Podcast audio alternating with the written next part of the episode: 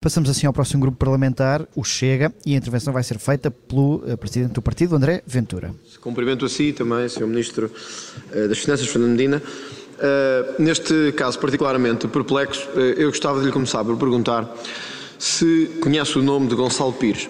O nome de Gonçalo Pires, administrador financeiro da TAP. E gostava de lhe perguntar quem é que nomeia o administrador financeiro da TAP. Muito obrigado, Sr. Deputado. Sr. Ministro, faço favor. Uh, muito obrigado, Sr. Presidente. Sr. Deputado, sim, conheço. Estive. O, o Dr. Gonçalo Pires já era administrador financeiro da TAP quando eu entrei como. quando eu fui designado como Ministro das Finanças e os administradores financeiros são eh, indicados pelo Ministério das Finanças no quadro das nomeações dos Conselhos de Administração.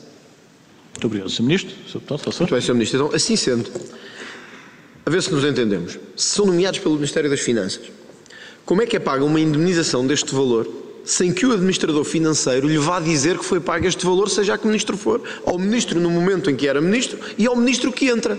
E, portanto, fazendo fé nas suas palavras, que não conhecia esta indemnização, eu pergunto-lhe como é que pode manter confiança em Gonçalo Pires. E porquê é que ainda não disse a Gonçalo Pires que a porta é aqui ao lado e que tem que se ir embora? Muito obrigado, Sr. Deputado. Muito obrigado, Sr. Presidente. Muito obrigado, Sr. Deputado. O, eu ainda vou mais longe daquilo que o Sr. Deputado foi. Eh, eu acho que não é adequado, não, de forma alguma é adequada, uma decisão como aquela que foi tomada da alteração dos órgãos sociais da administração da TAP e da atribuição de uma indemnização da dimensão que foi atribuída, sem que tivesse havido prévia eh, comunicação ao Ministério das Finanças. Não acho que isto seja adequado. Já o disse publicamente. Agora, eh, isso será alvo também de avaliação pela Inspeção-Geral das Finanças. É preciso perceber se aquilo que estava definido como circuitos de funcionamento, e falo sempre eh, no momento em que eu não ocupei a pasta das finanças, se a articulação devia ter sido feita entre as tutelas políticas ou se devia ter sido feita pelos administradores. E por isso, esse é um assunto que eu considero que não foi, que não é adequado, que não é natural que assim não aconteça, uma decisão com uma troca de um administrador a substituição de um administrador que não haja informação à tutela do Ministério das Finanças, não, já, já o exprimi com clareza, e, e, por isso isso será alvo de avaliação relativamente a esse processo, na avaliação que a IGF está a fazer. Agora, tenho também aqui de dar testemunho, tudo nós estamos a falar de algo que me antecedeu, porque a decisão relativamente à negociação da rescisão da engenheira Alexandra Reis da TAP, todo o processo de negociação e o pagamento dessa indenização foi anterior a eu ocupar funções no Ministério das Finanças. Volto a sublinhar, Sr. Deputado, que é para que não haja, porque muitas vezes em casa as pessoas não têm, não têm que ter conhecimento das datas das matérias. Vem um Ministro das Finanças em funções. Não, estas matérias foram decididas e tomadas antes de eu ocupar funções como Ministro das Finanças. Posso também testemunhar e quero transmitir aqui à Câmara o seguinte: enquanto desempenhei funções das Finanças, em simultâneo com das Infraestruturas, Pedro Nuno Santos, no acompanhamento da TAP, o acompanhamento que fazíamos era um acompanhamento regular, próximo, de fluidez e de comunicação plena de informação entre os dois Ministérios. Não terá sido assim no passado, admito, deverá ser visto, enquanto ambos ocupamos essa pasta, eh, tudo decorreu com normalidade e com adequação, e estou certo, naturalmente, que assim irá acontecer com o Ministro João Galamba, que agora acabou de ser empossado. Muito obrigado. Muito obrigado, Sr. Ministro. O Sr. Ministro dispõe de 5 minutos e 7 segundos. O Sr. Eh, Deputado André Ventura, 7 minutos e 13. Faça o Sr. Obrigado, Sr. Ministro. É, é, Sr. Ministro. Essa é precisamente uh, a questão. Eu acho que o Sr. Ministro, evidentemente, pode dizer está à espera que a IGF faça o seu relatório, etc. Mas há uma quebra de confiança que foi feita. Quer dizer, se o seu antecessor veio dizer, e estamos a partir do pressuposto que disse a verdade, que João Leão não soube de nada, Fernando Medina também não sabe de nada, então é porque o administrador da TAP não transmitiu nada. O administrador financeiro. E, portanto, eu acho que não, não sei que relatório é que estamos à espera para dizer que, uh, que, que este senhor não tem nenhumas condições de continuar em, em, funções, depois de ter mentido, se for essa a verdadeira história, de ter omitido ao Ministério das Finanças. Mas há outra questão, Sr. Ministro, é que no, no, no comunicado que foi feito uh, à CMVM, ao regulador, diz-se que a gestora, Alexandre Reis, ia abraçar novos desafios. E que por isso despediu-se e foi abraçar novos desafios. Não sabemos se já estava apalavrada a questão da nave ou não. Talvez o Sr. Ministro também nos possa esclarecer se quando sai da TAP, Alexandre Reis já sabe que vai para a nave. É que então aí temos uma situação jurídica ainda mais complexa e provavelmente mais criminosa do ponto de vista de eh, Alexandre Reis e da TAP. Mas o que temos aqui é, é a TAP a dizer não, a gestora vai abraçar um novo desafio e, portanto, despediu-se. Então, se se despediu, porquê é que recebeu uma indenização? Essa é uma questão que é relevante, que as pessoas se perguntam. Então eu saio para ir abraçar um novo desafio profissional. Bom, então não recebo indenização nenhuma. Porquê é que recebi? Entretanto foi alterado o comunicado. Ou foi alterada a comunicação ao regulador. E portanto, ao, Sr. Ministro, eu acho que não há outra hipótese neste momento, e era isto que eu lhe queria perguntar, como responsável do Governo da República pelas finanças, se não admitirmos que estamos aqui perante uma ilegalidade, provavelmente um crime, cometido por parte da administração da TAP, na comunicação destes factos ao regulador e que têm que ter consequências não só ao nível da confiança do Governo nesta administração da TAP, esperaremos pelo relatório, mas também ao nível do Ministério Público, que já está a investigar esta questão. Mas, independentemente das conclusões a que chega o Ministério Público, há uma análise política que já pode ser feita. A TAP mentiu ao regulador. Ou esta, ou esta indenização foi feita pela porta do cavalo. Não há, não há terceira.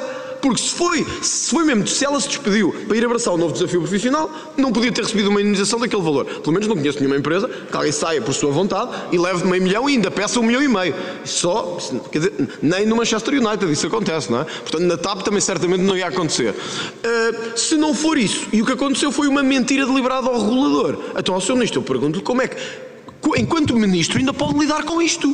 Como é que ainda pode lidar com a administração da TAP?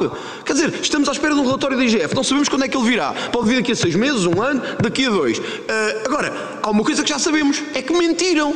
Então e continuam em funções descaradamente, depois de terem provocado um calote de meio milhão de euros aos contribuintes? Muito obrigado, Sr. Deputado. A palavra então ao Sr. Ministro das Finanças, para o Sr. Ministro, faça muito obrigado, uh, Sr. Presidente. Sr. Deputado, eu não posso subscrever a adjetivação que fez e que em vários pontos da sua, da sua intervenção. Uh, posso dizer-lhe o seguinte, as questões que, uh, que fez, as questões que colocou são todas, correspondem todas a decisões que foram tomadas previamente a eu ser Ministro das Finanças, que não foram tomadas por mim e sobre as quais eu não gostaria de emitir nenhum juízo não gostaria de emitir nenhum juízo.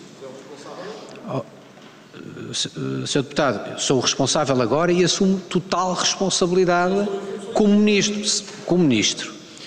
E por isso é que pedi, não só quando tive conhecimento à engenheira Alexandra Reis que apresentasse o seu pedido de demissão, como solicitei à IGF, com o Ministro das Infraestruturas, a realização de uma avaliação relativamente à legalidade do processo, e também relativamente à CMVM, CMVM relativamente à uh, forma da sua, da sua comunicação. E sobre essas matérias não me quero, aliás, pronunciar mais, antecipando qualquer tipo de julgamento.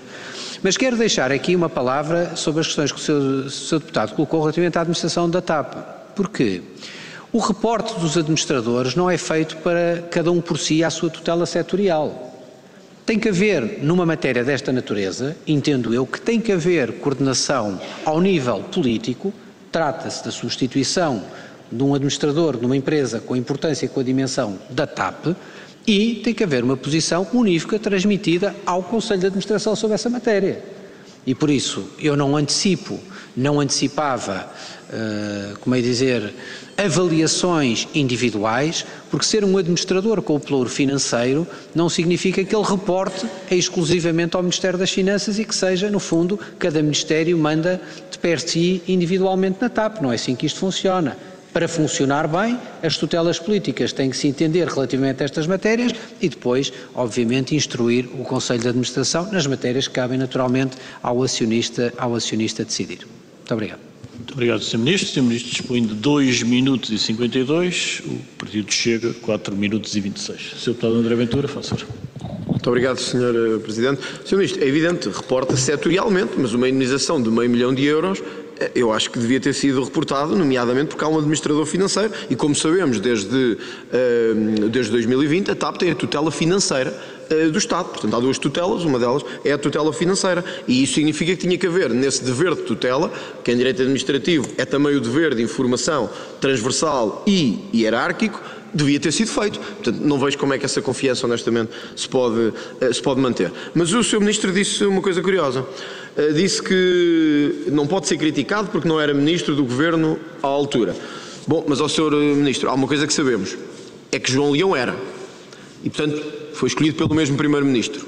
O que significa que a responsabilidade então é do Primeiro-Ministro e de João Leão.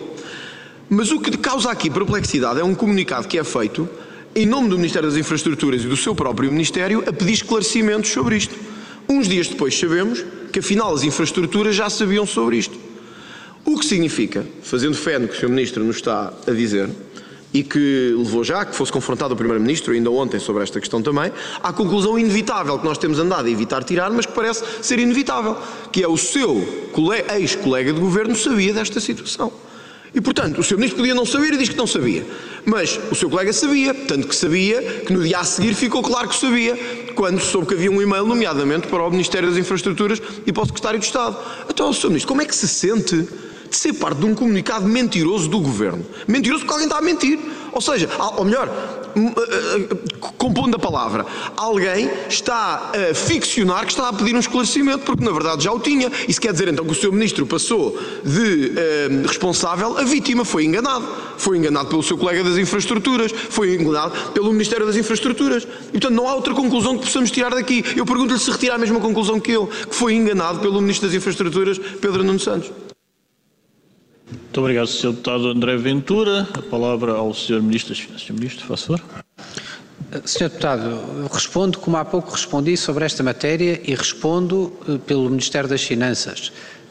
O comunicado, o pedido de informação é feita para obter o cabal esclarecimento da situação e que foi de imediato tornada pública, dada a importância que o tema estava a gerar e do lado do Ministério das Finanças e da minha parte para uma informação eh, cabal e rigorosa de que não dispunha. Muito obrigado, Sr. Ministro. Falar em dispor, o Sr. Ministro dispõe de 2 minutos e 24 segundos. Eh, eu chega 2 minutos e 26. Sr. Deputado André Ventura, faz favor. Muito obrigado, Sr. Presidente. O Sr. Ministro disse também aqui, nesta audição, em resposta ao deputado Carneiro, do PSD, que o Sr. Ministro tinha informações muito positivas do trabalho de Alexandre Reis, na nave e na TAP. Eu pergunto-lhe que informações positivas são estas, visto que aparentemente Alexandre Reis foi despedida da TAP. E portanto, que informações positivas é que tem se foi despedida? Foi, tinha informações que era uma excelente gestora, mas a TAP entendeu que devia despedi-la, porque mudou só o Conselho de Administração, não estava a cumprir os objetivos. Então, quem não serve para a TAP serve para a NAV? E quem não serviu para a TAP serve para ser Secretário de Estado do Tesouro? Pergunto. Muito obrigado, Sr. Deputado. Sr. Ministro, faça favor. Muito obrigado. Uh, Sr. De, Sr. Deputado André Ventura, as razões que uh, foram conhecidas relativamente à uh, renúncia da engenheira Alexandra Reis e ao acordo da sua renúncia para a sua renúncia resultaram de, a pedido da, da TAP, resultaram do que se vieram a colocar à época daquilo que é conhecido relativamente a significativas diferenças relativamente ao nível da gestão da TAP que entenderam as partes que não deveriam prosseguir. Em nenhum momento está colocada em causa a competência profissional da engenheira Alexandra Reis. Ninguém a colocou. E, aliás, prova disso é o facto de, tendo saído da TAP, ela, mais tarde, ter vindo a ocupar uma função na nave. Volto a sublinhar. Em tudo deste processo, em tudo deste processo, Pode-se criticar uh, e múltiplos aspectos. Há uma coisa que uh, não deve ser atingido, é que o currículo profissional da engenheira Alexandra Reis, grande parte dele construído no setor privado, no setor da energia, no setor das telecomunicações, depois na transportadora aérea, onde entrou por concurso para a direção de uma importante área da empresa e depois posteriormente da administração, não é, eh, não deve ser beliscado relativamente ao, eh, à sua impossibilidade de continuar a sua função como Secretário de Estado do Tesouro. Aquilo que é pedido, e o meu pedido de demissão, alicerça sobre as condições ou a falta de condições políticas para o desempenho dessa, dessa, uh, dessa função. e esta é a resposta que tenho, que tenho para lhe dar. Em nenhum momento foi questionada, nem creio que possa ser questionado, o desempenho da engenheira Alexandra Reis nas funções a nível do setor empresarial do Estado que desempenhou. Muito obrigado, Sr. Ministro. O Sr. Ministro dispõe de 19 segundos, o Sr. Deputado André Ventura 1 minuto e 53, pelo que para obter esclarecimentos, eventualmente concluiria as questões e dando a palavra então depois ao Sr. Ministro para Sr. Deputado, Obrigado, Sr. Presidente. Nesse caso vou também fazer uh, as questões todas em conjunto, as restantes. Uh, depois, Sr. Sr. Ministro, essa é precisamente a perplexidade que se gera aqui, é que o Sr. Eh, Ministro disse agora, e, e provavelmente bem, que chegou-se a um acordo uh, em que a ex-secretária de Estado sai e que esse acordo então geraria essa indenização. Acontece é que não foi isso que foi comunicado à CMVM.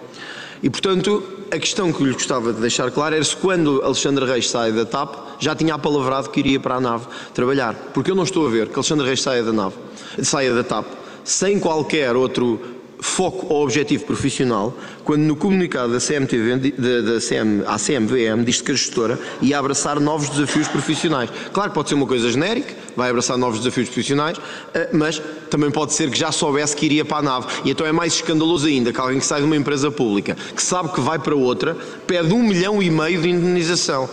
E vai com meio milhão, mas pede um milhão e meio.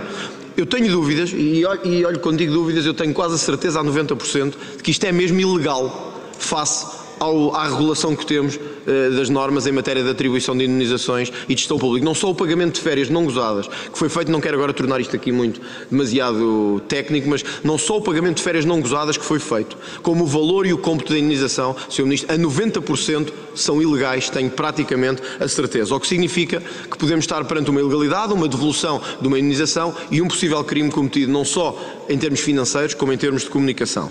E também deixar-lhe claro, Sr. Eh, Ministro, que custa um pouco entender que no meio de toda a tutela financeira que a TAP tem, eh, por parte do Ministério das Finanças, eh, que ninguém lhe tivesse informado desta situação. É o mesmo contratar uma empregada para casa e não perguntarmos quem é. Eu não tenho empregada em casa, mas se tivesse, certamente queria saber quem é, de onde vem e os antecedentes que traz com ela. E portanto eu queria lhe perguntar, olhos nos olhos nesta comissão, se assume e assegura perante os portugueses que se vier a ser demonstrado de alguma forma que o seu Ministério, o seu Ministro, tinha ou devia ter tido conhecimento da indenização paga a Alexandre Reis, se apresentará a admissão nesse cenário. Muito obrigado, Sr. Deputado. Já esgotou o tempo. A palavra ao Sr. Ministro dispõe de 20 segundos. Sr. Sr. Deputado, eh, várias das questões que coloca eu partilho da dúvida e por isso, e elas só serão respondidas cabalmente com a avaliação da Inspeção-Geral de Finanças, a quem foi pedida uma avaliação da legalidade de todo o processo, que volto a sublinhar, foi decidido, foi executado antes de eu ser Ministro das Finanças. E quero deixar isto para não que haja confusão quando se fala sobre as participações dos Ministérios. Segunda questão. Eu concordo com o Sr. Deputado.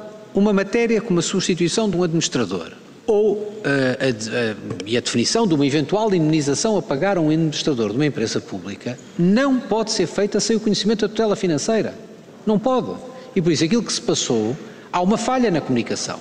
Ou a falha no diálogo é entre as tutelas políticas, ou a falha é das tutelas da administração para com a sua tutela financeira. Pronto. E é isso, e é isso que a Inspeção Geral de Finanças também está mandatada para avaliar. O que tenho por bom é, são as palavras dos meus antecessores, quer o Ministro João Leão, quer o Secretário de Estado do Tesouro, que tinha a tutela, de que não tinham qualquer informação sobre esta matéria. Volto a sublinhar, este processo todo ocorreu antes de ocupar funções como Ministro, eh, como ministro das Finanças. Oh, oh, oh, Sr. Deputado, eu não tenho mais nada a acrescentar muito sobre esta matéria. Eh, isto não deveria ter acontecido desta forma sem o conhecimento do Ministério das Finanças. Há aspectos para esclarecer sobre a forma como o processo correu e sobre a legalidade do processo. Pedido a primeira hora que há aspectos sobre a informação da CMVM, pedido a primeira hora por despacho a ação da IGF e a ação da CMVM, eu não posso senão partilhar com o Sr. Deputado a vontade que isto seja conhecido e seja resolvido uh, e, e, seja uh, de todo em todo esclarecido. Volto a sublinhar, não era, não, não podia nem havia forma de ser do meu conhecimento que algo de errado teria havido uns meses antes, ou melhor, vários meses antes, quando o processo teria iniciado, relativamente ao pedido de indemnização. Não, não, não tinha essa informação. Não tinha, não tinha forma, aliás, de a ter, porque não havia sequer questão colocada em lado nenhum sobre essa matéria. Muito obrigado. Sr. Deputado, não se pode provar o contrário, porque eu não sei, não sabia. O que é que quer que eu lhe diga? Não, não há, há uma. uma Sr. Deputado, o Sr. Deputado, nós podemos ter divergências políticas e temos enormes divergências políticas, mas creio que já nos conhecemos há um tempo suficiente para eh, compreendermos as capacidades eh, políticas de cada um. O Sr. Deputado acha que, tendo eu conhecimento ou pressentindo que alguma coisa que pudesse inibir o exercício de funções públicas de alguém que teria feito o convite? Acha que eu, acha que eu faria isso daquilo que me conhece? Muito obrigado, Sr. Ministro. Isto é, eu sabia e tinha conhecimento de uma informação que iria levar, porque era evidente, não é? À inibição e ao pleno exercício de funções públicas como Secretário de Estado, no Ministério das Finanças. E ainda assim eu fazia o convite.